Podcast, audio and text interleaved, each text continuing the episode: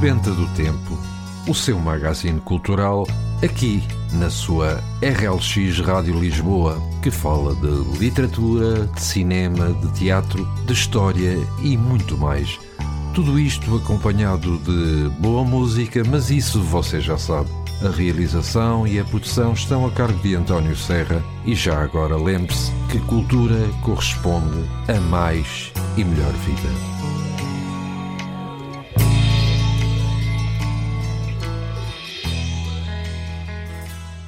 Ora então, muito bom dia para si que nos escuta. O meu nome é António Serra e hoje vou estar consigo num especial Sebenta do Tempo aqui na sua RLX Rádio Lisboa. E já estamos em vésperas de mais um fim de semana, por isso votos de uma ótima sexta-feira. Hoje temos três convidados, é verdade o escritor Miguel Aleixo e os membros da banda Purple Jukebox, Daniel Ferraz e Francisca César, com quem iremos ter uma pequena entrevista acerca da obra Depois da Tempestade, com chancela da Emporium Editora. Mas eh, mais para a frente explicaremos a razão da participação do autor acompanhado dos membros de uma banda.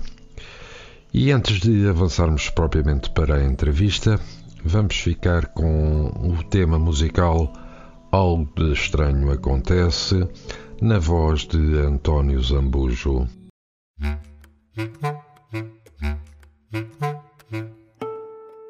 O nosso amor chega sempre ao fim. Tu velhinha com teu ar ruim, e eu velhinho a sair porta fora Mas de manhã algo estranho acontece. Tu, gaiata, vens da catequese e eu, gaiato, a correr da escola. Mesmo evitando, tudo se repete. O encontrão, a queda e a dor no pé.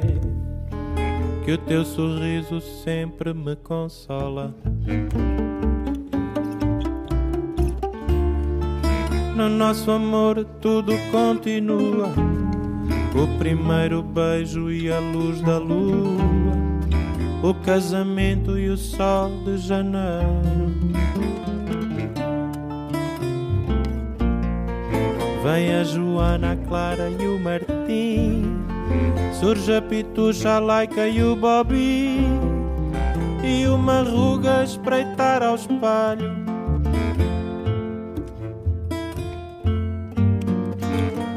artrite, hérnia e a muleta.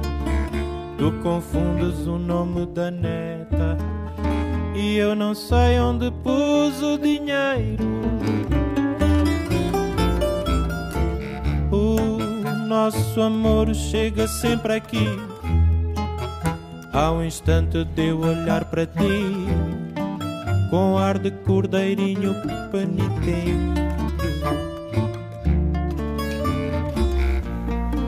mas nem te lembras bem o que é que eu fiz.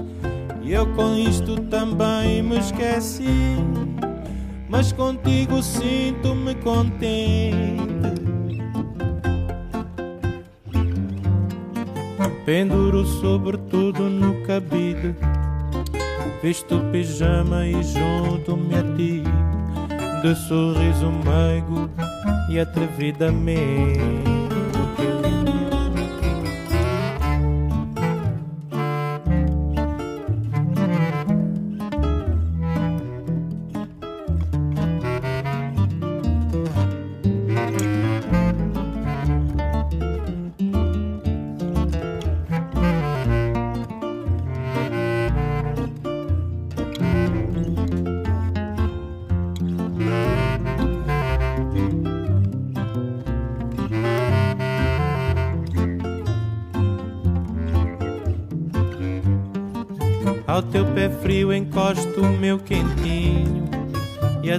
descendo lá digo baixinho.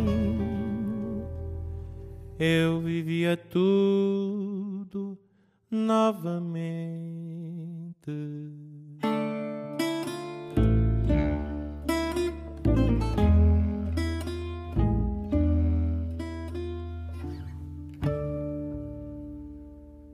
Vamos no início do nosso programa. Temos hoje conosco o escritor Miguel Aleixo e os seus amigos Daniel Ferraz e Francisca César, membros da banda Purple Jukebox, que numa parceria sui generis, cujo objetivo foi o de criar uma experiência imersiva entre a literatura e a música. A obra a saber tem o título Depois da Tempestade, com a chancela da Emporium Editora. Desde já, muito obrigado, Miguel, Daniel e Francisca, pela vossa presença aos microfones da RLX Rádio Lisboa para conversarmos um pouco acerca desta obra, Depois da Tempestade, e também um pouco acerca de todos vós. Mas antes de avançarmos para a entrevista, convém fazermos uma pequena apresentação biográfica, quer do autor, quer de, dos membros da banda Purple Jukebox, para os nossos ouvintes. Assim, Miguel Aleixo nasceu em 1992, é natural de Rezende, é um apaixonado pelas pessoas, pelas páginas de um livro, pela escrita e pela família. Licenciou-se em Psicologia no Instituto Piaget de Viseu e aprofundou os seus estudos na cidade do Porto, com um mestrado em Psicologia Clínica e da Saúde na Universidade Portucalense. Recentemente cursou praticante em hipnose clínica com a reconhecida doutora Rosa Basto. Miguel Aleixo iniciou desde cedo a sua carreira profissional, ingressando na Ordem dos Psicólogos Portugueses, com a classificação meritória máxima de muito bom sendo nomeado para o melhor estágio profissional júnior em 2018, onde terminou entre os 10 melhores a nível nacional pelo projeto elaborado na Santa Casa da Misericórdia de Rezende. O seu diversificado trabalho, junto de distintos grupos sociais e etários, permitem-lhe uma visão diversificada sobre a mente humana, mas principalmente sobre a vida e o seu real valor. Em 2020 lançou o seu primeiro livro, O Diário de Bedlam, uma obra que espelha a loucura da mente humana, refletindo os pensamentos que tentamos esconder nos confins da nossa mente, seja pelo êxtase de uma nova aventura, pelo amor, pelo amor que nos ilude ou pela dor que nos consome. Em Depois da Tempestade, Miguel Aleixo estreia-se na narrativa escrita, num projeto que conta com a participação dos uh, produtores musicais dos Purple Jukebox, o objetivo de criar uma experiência imersiva entre a literatura e a música. O autor contribuiu, uh, ainda enquanto letrista, das músicas que acompanham o livro e guionista participativo do videoclipe da música Storm. Por outro lado, os Purple Jukebox são um projeto musical criado e integrado atualmente pelo Daniel Ferraz e pela Francisca César, ambos naturais e residentes na cidade do Porto. O percurso académico mergulhou-os em oceanos bem distantes da arte, Daniel Ferraz, nascido em 89, tem formação em Engenharia Informática no Instituto Superior de Engenharia do Porto. Francisca César, nascida em 1996, formou-se em Engenharia e Gestão Industrial na Faculdade de Engenharia da Universidade do Porto. Conheceram-se em ambiente profissional e rapidamente descobriram as linhas invisíveis que uniam as suas secretas paixões, dando assim origem aos Purple Jukebox, cujo objetivo, em jeito de lema, é demonstrar a paixão pela música. O projeto nasceu de forma descomprometida e despretensiosa, com vários artistas convidados a gravar covers e live sessions em ambiente intimista. A paixão e a atenção foram crescendo, lançando o primeiro original como grupo em 2020 The Rhythm of Life. O seu videoclipe foi construído com a gravação e partilha de pequenos vídeos caseiros dos seus seguidores, uma proposta de união e demonstração de felicidade na simplicidade. Só a título de curiosidade, caro Miguel, Este projeto que culminou na obra Depois da Tempestade surgiu por acaso ou foi um projeto que já foi construído a pensar em ser assim? Mais, mais bom dia, verdadeiramente um gosto nós estarmos aqui e queremos agradecer esta, esta oportunidade. E então, indo à, à pergunta, eh, quando começamos a trabalhar este projeto, já foi com a ideia de unir o livro e, um, e o CD, ou seja, a literatura e a música, praticamente esta experiência imersiva. Portanto, exatamente. Um, os Purple Jukebox tinham essa, essa ideia de criar uma, uma história que acompanhasse o seu primeiro CD de estúdio. Neste caso, convidaram-me a mim para poder ter o prazer e o privilégio de fazer essa, essa história, e a partir daí uh, começamos a trabalhar até, até estarmos aqui, neste momento. Uhum. Uh, reparei também ao ler a sua biografia que nasceu em Rezende, uh, a chamada Porta para o Douro Vinheteiro, que comemorou 20 anos no passado dia 14 como Património da Humanidade atribuído pela Unesco. Que recordações eh, de infância e adolescência, não sei se a passou em Rezende ou não, guarda dessa vivência? Rezende é sempre o meu palco especial. Tive, tive o prazer de apresentar o, livro depois da, tempestade ainda em, em Rezende e portanto é sempre, é sempre fantástico lá voltar. Eu, eu nasci, cresci em, em Rezende lá até aos meus 17 anos, momento em que saí para a universidade para cursar Psicologia em, em Viseu. Nós vivemos tanto tempo num sítio e ainda para mais na nossa verdadeira juventude, no nosso crescimento, é natural que sempre guardamos imensas recordações. Portanto, eu tenho recordações fantásticas de, da terra, das suas gentes. Mas mora ainda lá ou já mora fora de Rezende? moro neste momento no, em Vila Nova de Gaia, no Porto. Ah, Vila Nova de Gaia, ok. Do outro Sim. lado do rio. Exatamente, exatamente. neste, neste momento, sim, a vida, a vida assim, assim se proporcionou dessa, dessa forma. Uh, mas quando fiz o mestrado em, em, Psicologia Clínica, eu regressei a, a Resende para, para estagiar e para também devolver um bocadinho daquilo que era a minha prática clínica à terra que me viu, que me viu nascer, e então estive na Santa Casa da Misericórdia de Rezende, uh, tanto no estágio académico como no estágio profissional. A ligação nunca se perde, é sempre eterna. Claro que sim. Uh, de lá ainda guarda uh, amizades, ainda tem amigos que lá vivem e que fizeram parte da sua, da sua infância e adolescência? Muitos, muitos. Estivemos, como disse ainda há pouco, reunidos amigos, conhecidos, família. A minha família mora toda em Rezende, portanto, uhum. Rezende um, faz sempre parte dos meus, do meu roteiro mensal, no mínimo. Um, vou lá e revejo todo, todas as pessoas. Uhum. Uh, aliás, Rezende fica mais ou menos uma hora de, do Porto, não é? Sim, Sensivelmente. Uhum. Gosta de ler, presumo. Uh, existiram na sua infância e adolescência uh, livros em casa que tivessem despertado de, o seu gosto pela leitura e, consequentemente, claro, pela escrita? Sim, claro que sim. Um, leitor, um leitor, um escritor que não, que não lê está sempre mais longe de escrever melhor e de, se, e de, de se melhorar. O objetivo da escrita é nós podermos melhorar-nos constantemente e cada livro ser melhor que o anterior. Dessa, na forma, pelo menos que é a sua construção e a sua dinâmica a forma como ele é apresentado ao, ao leitor. Então, naquilo que foi o meu crescimento, sempre estive rodeado de, de livros.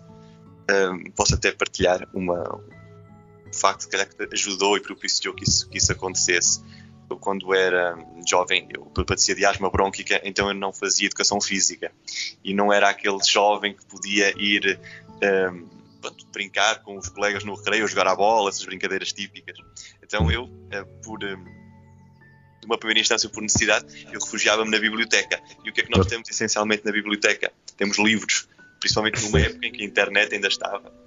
Já existia, mas, Sim, mas ainda... o acesso que temos hoje, os computadores não eram, não tínhamos assim tantos, não vivíamos dentro do mundo digital. Sim. Uh, então, aquilo que eram as obras que estavam na escola, aquilo que eram os, os livros que estavam na biblioteca, era sempre muito curioso em ir ler, alguns terminavam e devoravam rapidamente, outros, outros nem por isso. Aprendi que hum, não, não existe esse conceito de não gostarmos de ler. Às vezes, se calhar, nós não temos é os livros adequados ao, ao nosso gosto. Uhum. Porque ninguém diz que não gosta de ver um filme, e de certeza absoluta que já viram filmes que não, dos quais não gostaram, mas vão sempre ver outros. No livro ganhamos um bocadinho essa resistência, então eu tive a oportunidade de experimentar vários e assim verificar que é uma questão mesmo de tentativa e erro. Uhum. E li, li de tudo, li banda desenhada da Disney desde muito novo. Claro, todos e... passamos por lá. Harry Potter. Claro. Uh... O esqueleto, também, guardo uhum. recordações. Uhum. Eu, na minha altura, era mais, mais os livros de Annie Blyton. Diga, diga. Uh, estou a dizer que na minha altura eram mais os livros da Annie de Blyton, portanto, uh, que eram as aventuras dos cinco e das sete. Sim, sim, sim, sim, Também passou pela minha biblioteca, naturalmente. que, que na altura uh, eram assim os mais lidos nos primeiros tempos em que começávamos a ler eram os que haviam e também eram os mais acessíveis porque eram mais baratinhos que os outros. Portanto eram aqueles que nós uh, habitualmente começávamos por ler. E eram fáceis é, de ler e cativantes. Claro. O seu gosto pela escrita uh, que nasceu em si muito cedo foi consequência do ambiente familiar, ou seja, houve uh, alguém na sua família que os tivesse estimulado ou foi fomentado por algum professor ou professora que, que tenha tido, portanto, durante pronto, a fase quer da infância, quer da adolescência, ou já surgiu mais tarde? Numa retrospectiva, eu diria que foi um pouco de tudo. Foi um pouco de, do facto de me refugiar na, na biblioteca, então quem lê muito por vezes, mas eu senti-me assim, também começa a ter a necessidade de se exprimir de, de alguma forma. Então era, era, natural eu fazer algumas composições ou inventar algumas histórias nessa, nessa, nessa altura. E também em função, claro, do próprio ambiente familiar, em que um livro era considerado uma boa prenda. Sim, claro. Quando um livro é considerado uma boa prenda, nós também estamos mais fáceis de ter essa, essa expressão. E os professores de português, eh, claro, também decisivos, de certa forma. Eh, e começava das minhas maiores qualidades na escola era fazer as melhores composições. Então, naturalmente, se as pessoas dizem que a composição é, é a melhor ou é das melhores, se calhar eu posso ter aqui alguma coisa que faça bem. E esse elogio, essa boa sensação, era algo que eu gostava, era algo que se comentava que fazia bem, vai aumentando o gosto. Tudo junto ajuda. Claro que sim. Uh, reparei igualmente na sua biografia que antes desta última obra eh, publicou em 2020 o seu primeiro livro, o, Diário de Bedlam, um livro de poesia. O que é que o levou a verdade nessa altura pela poesia? Muitos autores têm logo na sua, no seu início na sua gênese, não é? A poesia. é mais intimista. É, é mais intimista. Eu sou, eu sou psicólogo, trabalho com emoções, trabalho com comportamento humano. A poesia foi também das primeiras coisas que eu comecei a escrever com maior, maior rigor, se quisermos assim, assim dizer, não eram só aquelas histórias de miúdo, pela forma como eu podia expressar aquilo que eu sentia ou que achava que os outros estavam a sentir em determinado momento. E, e fui sempre fazendo isso. Eu lembro-me de escrever, uh, e provavelmente, provavelmente não. Uh, o Diário de Bedlam tem alguns poemas que remetem para a minha, para a minha adolescência, que foram escritos quando eu tinha 15, 16 anos. Uhum. Foram ligeiramente trabalhados e adaptados ao livro, mas porquê é que eu os fui buscar? Porque a poesia transmite aquilo que nós sentimos. Então, por mais que eu queira agora tentar colocar-me na mente dessa, daquele jovem, eu já não tenho a mesma inocência. Claro. Eu já não consigo escrever da mesma forma aquilo que é a poesia. Então eu fui recuperar alguns desses poemas para fazer sentido na construção do livro para ser um livro de poesia e não somente, um, não somente poesia, não somente poemas soltos. O livro tem um uhum. encadeamento uh, na, sua, na sua história. Uhum. Na sua construção. Este projeto que nós também já referimos e que, que o Miguel também já referiu, que foi elaborado na Santa Casa da Misericórdia de Rezende, foi um trabalho junto de distintos grupos sociais e etários e que lhe permitiram ter uma visão diversificada sobre a mente humana, mas principalmente sobre a vida e o seu valor real. Que papel teve aí o estudo da psicologia naquilo que hoje escreve? Imenso. A, a psicologia é o estudo da ciência que estuda o comportamento humano, é a ciência da, da relação. Isso levou-me por caminhos em que me coloca a lidar com pessoas e a lidar com as emoções dessas pessoas e, em contexto clínico, aquilo que elas mais temem delas próprias. A partir do momento que nós lidamos com esse, com esse lado humano, e a partir do momento que eu escrevo, existe uma, uma ligação. Existe uma ligação na forma como eu construo os personagens e as relações entre eles, essencialmente, neste caso, do, depois da tempestade, e no Diário de Bela, uma forma como eu expresso eh, determinadas emoções. Aliás, a psicologia, portanto, é um bocado o estudo entre a mente, a relação entre a mente e o corpo. Exatamente, isso, isso vem e depois acaba por ser aqui uma, um pequeno fantasma também, porque sendo eu psicólogo, espera-se que o livro que eu escreva traga alguma, alguma mensagem, uhum. pode ser uma, alguma aprendizagem, eh, e pode até, pode até nem, nem ser assim. Eu sou psicólogo, mas posso querer escrever um livro puramente fantasia que não significa absolutamente nada. Não é o caso depois da tempestade nem de Diário de Bela, estou a pensar no futuro. Sim, sim. Há sempre, pode, há, sinto que há sempre essa, essa pressão de tem que significar alguma coisa mais do que uma simples história. Claro. Isso também é uma, é um, de certa forma, um fantasma que sinto que me persegue. Uhum.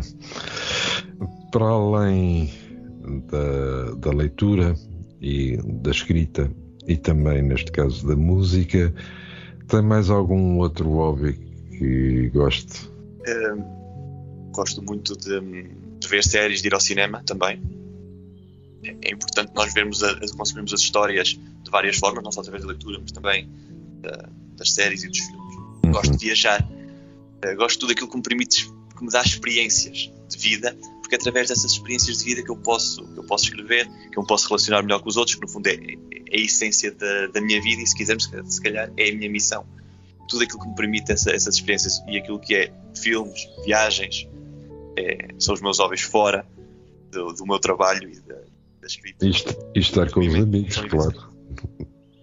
E estar com os amigos é evidente, não é? Exatamente, mas isso acaba uma consequência destas viagens e deste ir aos locais, hum. fazer e ver coisas, vou sempre acompanhado. Uhum.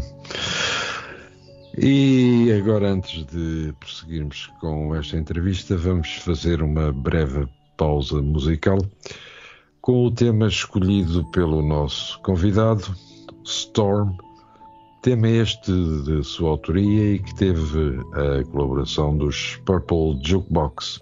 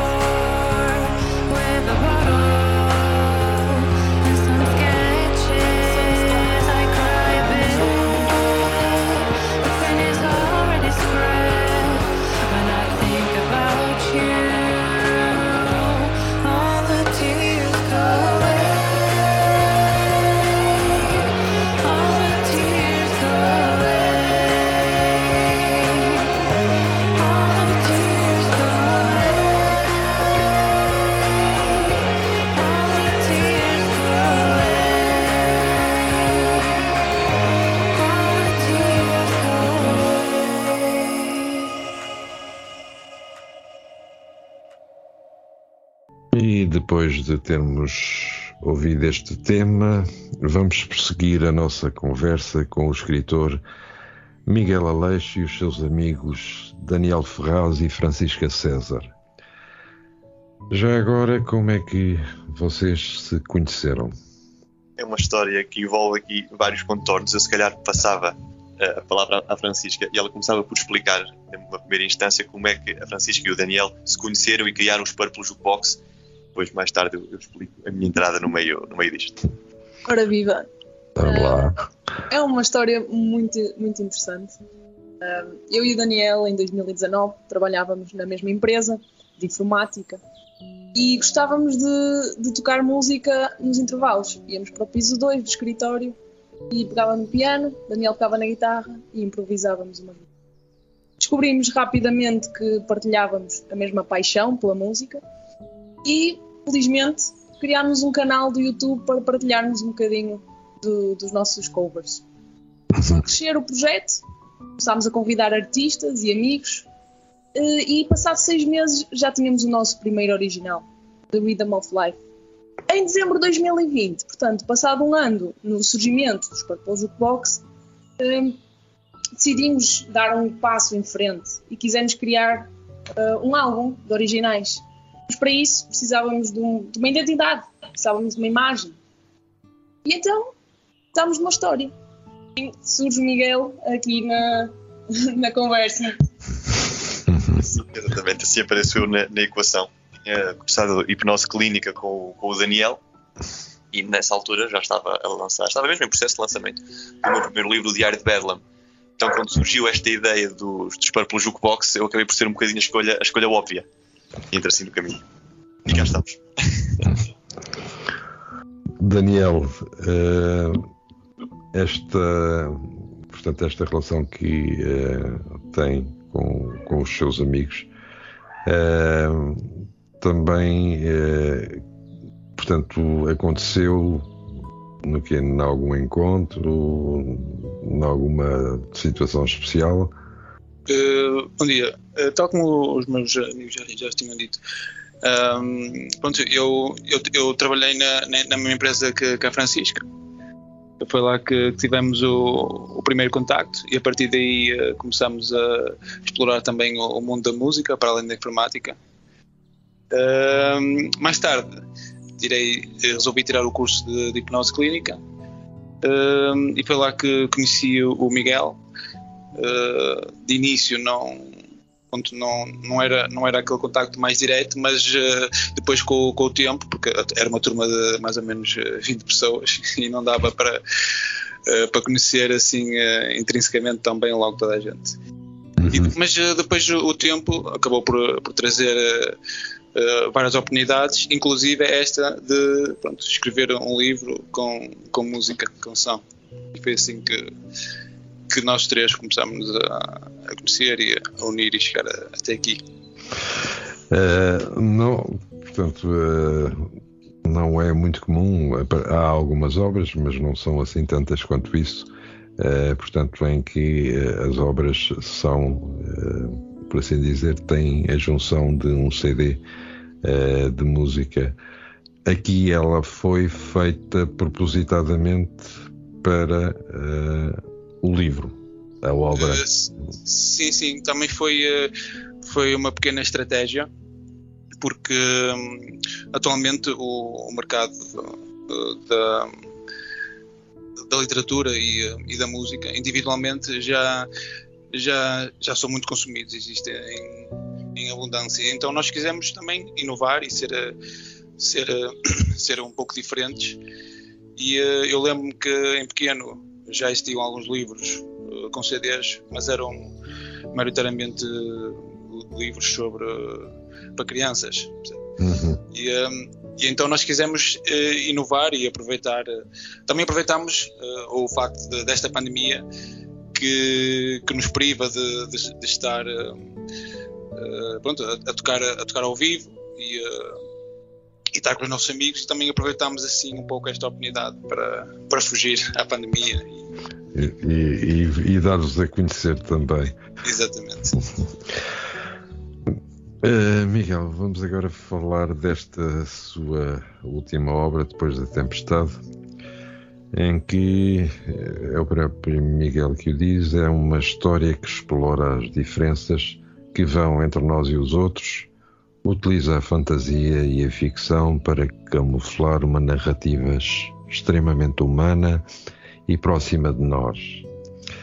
Esta obra, entretanto, já tinha sido apresentada, certo? Como é que correu essa apresentação tripartida? Muito bem, muito bem. Nós já fizemos duas apresentações desta obra. Fizemos ah, a apresentação de lançamento ah. na Associação Amparar Timor no Porto, que nos abriu as portas para, para fazer a apresentação. Estivemos lá todo, todo o dia. Fizemos uma de manhã e outra, e outra de tarde. Tivemos casa cheia. Ótimo. Foi, foi fantástico. Uma recepção das pessoas soberba. E fizemos depois em, em Rezende, lá está, Exato. O auditório municipal, Conselho, aberto pela, pela Câmara Municipal também, que nos abriu as portas. E foi casa cheia também. Portanto, eu, eu sempre que falo nisso, até está, estou a gostar porque hum, é emocionante termos o contacto com as pessoas e ver que também elas estão tão interessadas e, motivadas com, o nosso projeto. Porque nós fazemos as coisas com carinho, mas não significa que os outros a recebam dessa forma. Então sentir isso é, é emocionante. Portanto, foi, não tenho palavras para, para descrever. Na opinião da, Elisa Lopes Antunes, da Empório, ela refere a propósito de, desta obra, eh, misturando ficção e fantasia, depois da tempestade, aborda as relações sociais e a diversidade, o entendimento de quem somos e a percepção de que é intransferível a responsabilidade individual de superar ódios, angústias e medos. Numa escrita leve e acessível e num singular encadeamento narrativo centrado na interioridade de um robô, Miguel Aleixo leva o leitor a sentir as emoções do protagonista da história, a viver com ele a sua vida paralela, provocando uma inusitada experiência de envolvimento psicológico. Para isto, sem nos desvendar muito do conteúdo da mesma, porque não é esse o interesse. O interesse é despertar o interesse para que as pessoas adquiram ou adquirem a obra. Fala-nos um pouco acerca desta, desta sua obra, que tem muito de relação interpessoal e de comportamentos psicológicos, tais como ódios, angústias, medos, etc. Sim, é, esta história pode ser lida de, de duas formas. Nós podemos simplesmente abrir o livro, querer fazer uma interpretação completamente linear de uma história de fantasia e de ficção. É um robô que segue a sua, a sua aventura e terá um desfecho. E arrumamos o livro na prateleira e ficamos satisfeitos com esta história de fantasia e de ficção. Funciona assim, mas uh, quem quiser ser mais atrevido pode procurar todas as metáforas todas as camadas que a história, que a história tem. Posso começar por dizer que, por exemplo, nós, existem muitas diferenças entre nós e os outros, à partida, naquilo que é a nossa concepção da, da, da sociedade. Quando nós vamos aos locais, às vezes, em vez de nós estarmos preocupados com o que é o nosso propósito, nós estamos preocupados com quem lá está e como está. Correto? E, e então, um, isso condiciona a nossa maneira de ser. No livro, o robô pode ser considerado a minoria social, porque é um robô que vive num mundo dominado por humanos. Nós não conseguimos personificar, neste caso, como não conseguimos abordar diretamente todas as diferenças que as pessoas consideram que existem, nós podemos personificar o máximo num só. O robô personifica essas mesmas diferenças. O robô pode personificar aquela pessoa demasiado tatuada, pode personificar a cor de pele, pode personificar a orientação sexual, pode personificar eh, o que nós quisermos, que achamos que merece um olhar estranho. É a minoria dentro de um mundo uh, dominado por alguém que, propositadamente ou não, muitas vezes nem sequer é propositado, já é uma questão às vezes cultural ou de educação, ou educacional, aliás, que funciona dessa, dessa, dessa forma. Que o sente, que, que o coloca de lado. Agora é, é mais para o Daniel e Francisca. Este projeto foi com certeza um, um desafio para vós. Como é que foi a vossa primeira reação ao serem confrontados a participarem num projeto como este? Ora, uh, na verdade, nós convidámos o Miguel já com, com o intuito de fazer um livro com som. Portanto, até diria que foi o Miguel que ficou um bocado mais assustado com a ideia, mas disse logo que sim e, e, estamos muito felizes por isso, estamos muito, muito orgulhosos pelo nosso trabalho. Uh, mas não foi fácil, não foi fácil o caminho até aqui, porque tivemos que fazer tudo muito à base de nós. Somos três, o Miguel teve que escrever o livro, uh, o Daniel ficou muito mais encarregue das músicas e tivemos que convidar artistas, porque nós não temos propriamente uh, um projeto, já não tínhamos projeto sólido, tínhamos que o criar. Uh, e não tínhamos, o, investimento foi todo nosso, estou a ser uh, completamente honesta. Nosso, por isso nós tínhamos que tomar as decisões e talvez a decisão que nós tomávamos não seria a mais correta, mas era a nossa possibilidade na altura. E, por exemplo, no meu caso, tive que fazer o design do CD. E eu não, não sou uh, profissional de design. Tirei o curso de Engenharia e Gestão Industrial. Por isso, tivemos que sair um bocadinho fora da nossa zona de conforto. E por isso, nós crescemos imenso com este projeto. Saíram um bocado da vossa zona de conforto, por assim dizer. Sim, sim, muito, bastante.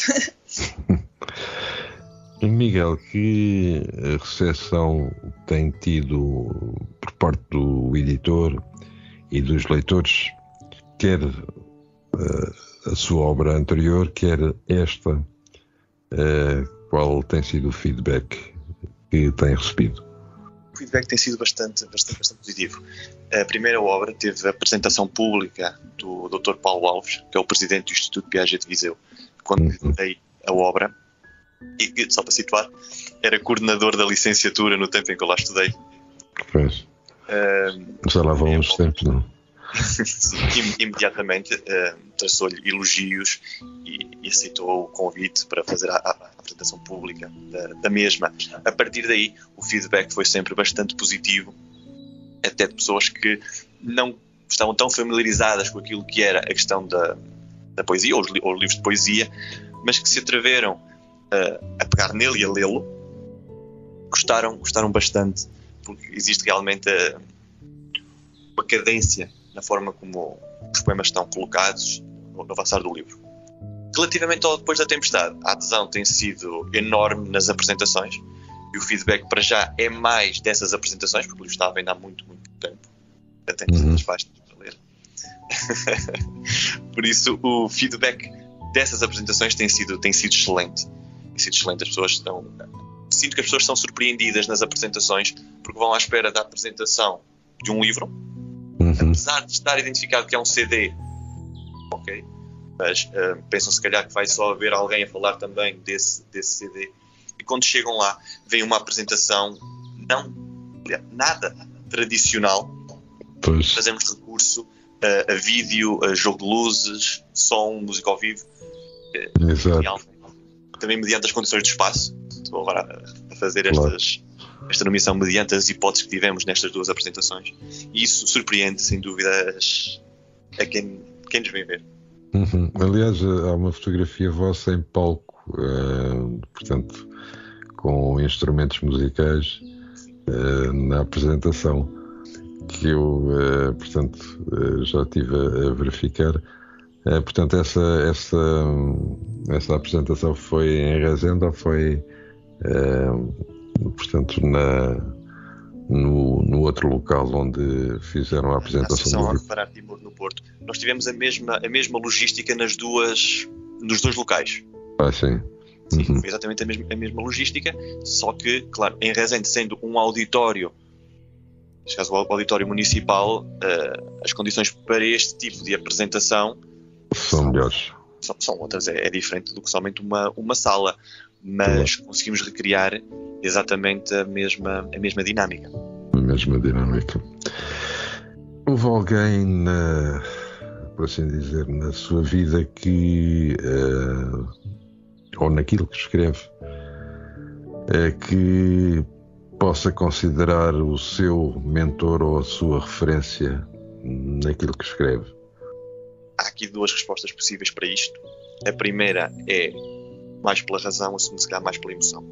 Se for pela razão, uh, quem me inspira e, que escreva desta forma são as pessoas no seu, no, no seu global.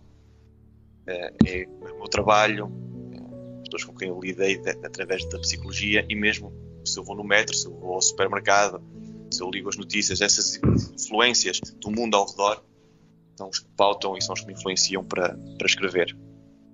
Do lado emocional, foi a primeira coisa que me veio à cabeça quando me perguntou para se fôssemos falar de psicologia, podia aqui ter uma abordagem psicanalítica interessante.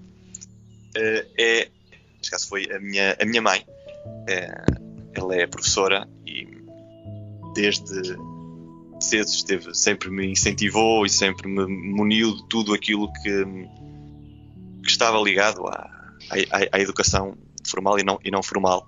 E a partir daí tenho a certeza absoluta que também é, é um pilar fundamental de eu estar hoje aqui. Uhum. Em termos de estímulos familiares e de amigos para continuar a escrever, são pessoas que falam muitas vezes consigo e dizem quando é que vem a próxima obra ou, ou um estímulo para continuar a escrever? São um estímulo, sem dúvida, na última apresentação. Uh, já me quase questionavam, não, não questionam diretamente, mas assumiram já que muito brevemente estaria aí o título da, da terceira obra. Claro, isso me entusiasma, correto? Mas eu gosto sempre de dizer que primeiro eu escrevo, eu escrevo para mim, escrevo por quase uma necessidade. Depois, a partir daí, se houver gente que queira, que queira ler e que queira acompanhar no, neste caminho, é minha eterna gratidão e, claro, que só, só me empolga ainda mais. Vamos dizer que o público não interessa, o público interessa muito no dia em que ele não existir. Eh, pelo menos que eu fico feliz pelas, pelas obras que escrevo. Já é, é aquilo que eu posso controlar e, e ao menos assim, eh, estou feliz ao fazê-lo. Uhum. Portanto, uh, podemos dizer no fundo, que já há possivelmente em gaveta alguma coisa já escrita para uma possível futura obra. Sim, posso, posso partilhar que quando os Purple Jukebox me abordaram, eu já estava a trabalhar num novo, num novo livro uhum. para, para, lançar, que deixei, neste caso, através daquilo que era o projeto para o qual me convidaram e me, e me aliciaram, eu disse imediatamente que sim, então coloquei esse, esse outro livro na, na gaveta mas, mas está lá a história. Uhum. Por último, e, e para quem nos ouve, como é que pode adquirir esta obra e a outra? Portanto, quais são as, as plataformas pelas quais as pessoas podem adquirir, portanto, as, as suas obras? E, e depois, qual é o canal do YouTube de, portanto, deste projeto, o, Purple Jukebox? Sim, eh, falando primeiro do Diário de Bedlam, o Diário de Bedlam pode ser comprado através da editora, Emporium Editora, do site Sim. oficial da do site oficial, uhum. e também em todos nos, nos, locais habituais, portanto, o UC, Rota do Livro, o FNAC, Bertrand, pode ser encomendado através dessas plataformas. Uhum. Depois da Tempestade, pode ser encomendado através dos, dos autores, neste caso eu, através das, das, minhas redes ou também através das redes dos Purple Jukebox. Uhum. Cópia autografada. Também está à venda no site oficial da editora e no início do próximo ano estará também à venda em todos os locais habituais. O Bertrand, FNAC, também está, ele está, andará por aí. Uhum. Ou seja, se este, pessoas... este projeto, os produtores musicais têm, têm site, purplejukebox.com, uhum. e lá podem encontrar muitas curiosidades também sobre este projeto, sobre os seus personagens. É todo um universo foi, que foi criado e está bem expandido e bem trabalhado no, no site. Portanto, quem tiver depois também curiosidade e quiser saber mais, pode ir ao site e, e também basta procurar para o Jukebox pelo YouTube e pelas redes sociais, eh, Instagram, Facebook, e vão certamente encontrá-los eh, para poder dar uma força a este projeto que vale a pena. Claro, e, e tanto mais que estamos eh, próximo de, pronto, do Natal, será com certeza uma boa prenda para quem anda à procura de algo diferente para ler. Com certeza que vai encontrar nesta obra uma razão para, para o fazer e para o comprar. Sim, sim, sim. também, também espero. Levo um, um, levo um livro e um CD, é, menos diferença tem. Claro. Resta-me agradecer uh, a vossa presença na, aos microfones da RLX Rádio Lisboa, desejar-vos todo o sucesso do mundo e já agora um Feliz Natal e um ótimo 2022 para vós e, e para as vossas respectivas famílias, é evidente. Nós é que agradecemos este, este, este convite e retribuímos os votos uh, de bom Natal e de boas entradas para si e para todos os ouvintes que estão lá em casa a, a escutar-nos. E, e espero uh, que também, dentro do breve, tanto quanto possível, não é? Possamos falar de novo sobre uma nova obra. Assim também, assim também espero e irá certamente acontecer. Ok. Prazer em, em vos ter aqui e para os nossos ouvintes já sabem, uma boa prenda de Natal será adquirirem a obra depois da tempestade que vem até acompanhado com um CD. E antes de nos despedirmos, deixo-vos com mais um tema musical, desta vez nas vozes de Miguel Araújo e Cláudia Pascoal, e o tema Estou por Tudo.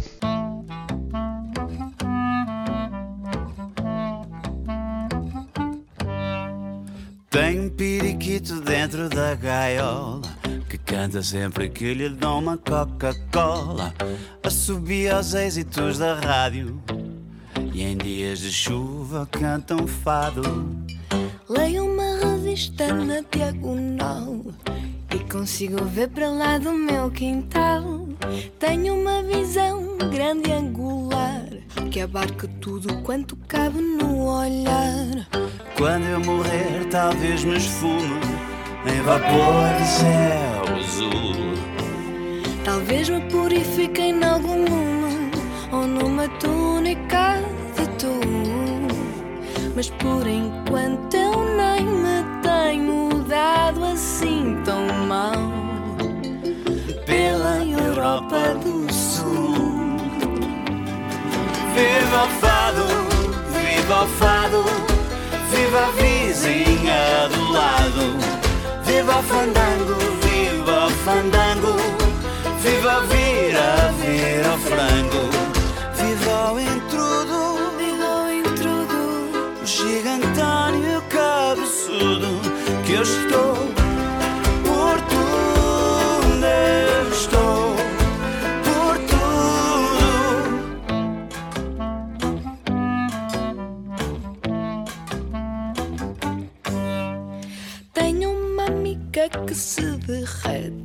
sempre que me encontra na internet. Acho que me saiu a taluda às custas de um poema de Neruda. Cedo fui sugado pelo vortex das normas de algum algoritmo simplex. Embati de frente na tragédia de ser meio classe média média. Quando eu morrer, talvez me esfume em vapor de céu azul. Talvez me purifique em algum lume ou numa túnica de tu. Mas por enquanto